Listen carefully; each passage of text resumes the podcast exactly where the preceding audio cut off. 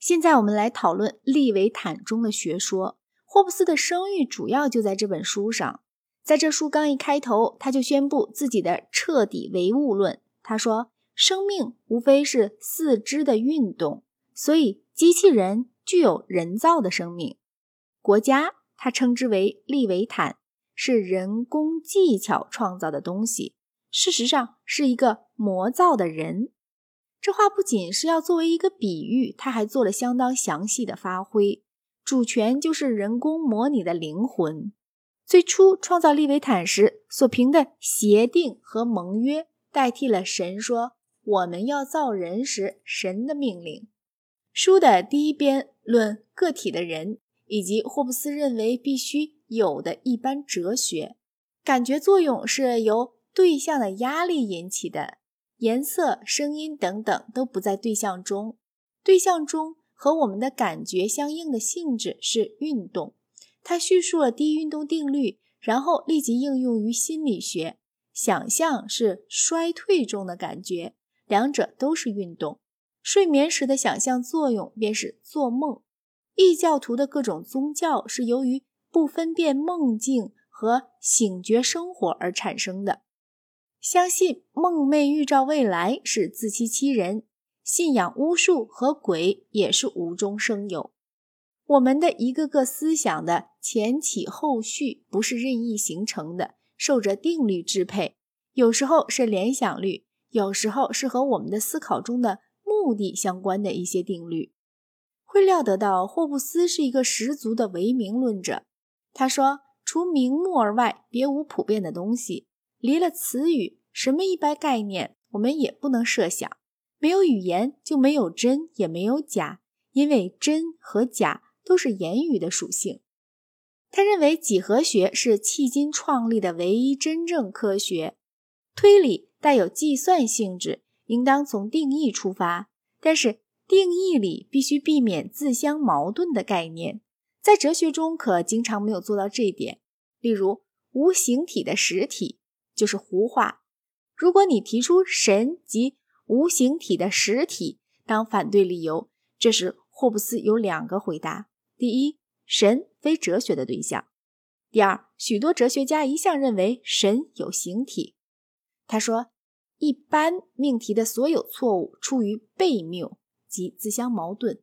他举出自由意志观念和干酪具有面包的偶性这种想法作为悖谬的实例。在这段文字中，霍布斯流露出一种旧式的唯理主义。开普勒得出了一个一般论断：行星沿椭圆绕日回转。但是其他意见，例如托勒密之说，在逻辑上也不悖谬。霍布斯尽管敬佩开普勒和伽利略，但是对使用归纳法求得的普遍定律这件事一直没有正确领会。霍布斯和柏拉图相反。他主张理性并非天生的，是靠勤奋发展起来的。他然后开始论各种激情，意象可以定义成动念的微小根芽。它如果趋向什么，就是欲望；如果趋避什么，是厌恶。爱和欲望是一回事，憎和厌恶是一回事。一件事物是欲望的对象，大家说它是好的。是厌恶的对象，说它是坏的，又有种种激情的定义。这些定义大部分立脚在人生的竞争观上。例如说，发笑就是突如其来的大得意；对无形力量的恐惧，如果被公开认可，叫宗教；不被认可是迷信。因此，断定何者是宗教，何者是迷信，全在立法者。福祉。离不开不断进展，它在于步步成功，不在于已经成功。所谓静态幸福这种东西是没有的。当然，天国的极乐不算，这已超乎我们的理解力了。意志无非是深思熟虑中最后留余的欲求或厌恶。也就是说，意志并不是和欲望及厌恶不同的东西，不过是发生冲突的情况中最强烈的欲望或厌恶罢了。这说法跟霍布斯否定自由意志明显有连带关系。霍布斯与大多数专制政治的拥护者不同，他认为一切人生来平等，在任何政治也还不存在的自然状态下，人人欲保持个人的自由，但是又欲得到支配旁人的权利。这两种欲望都受自我保全冲动主使，由于他们的冲突，发生了一切人对一切人的战争，把人生弄得险恶、残酷而短促。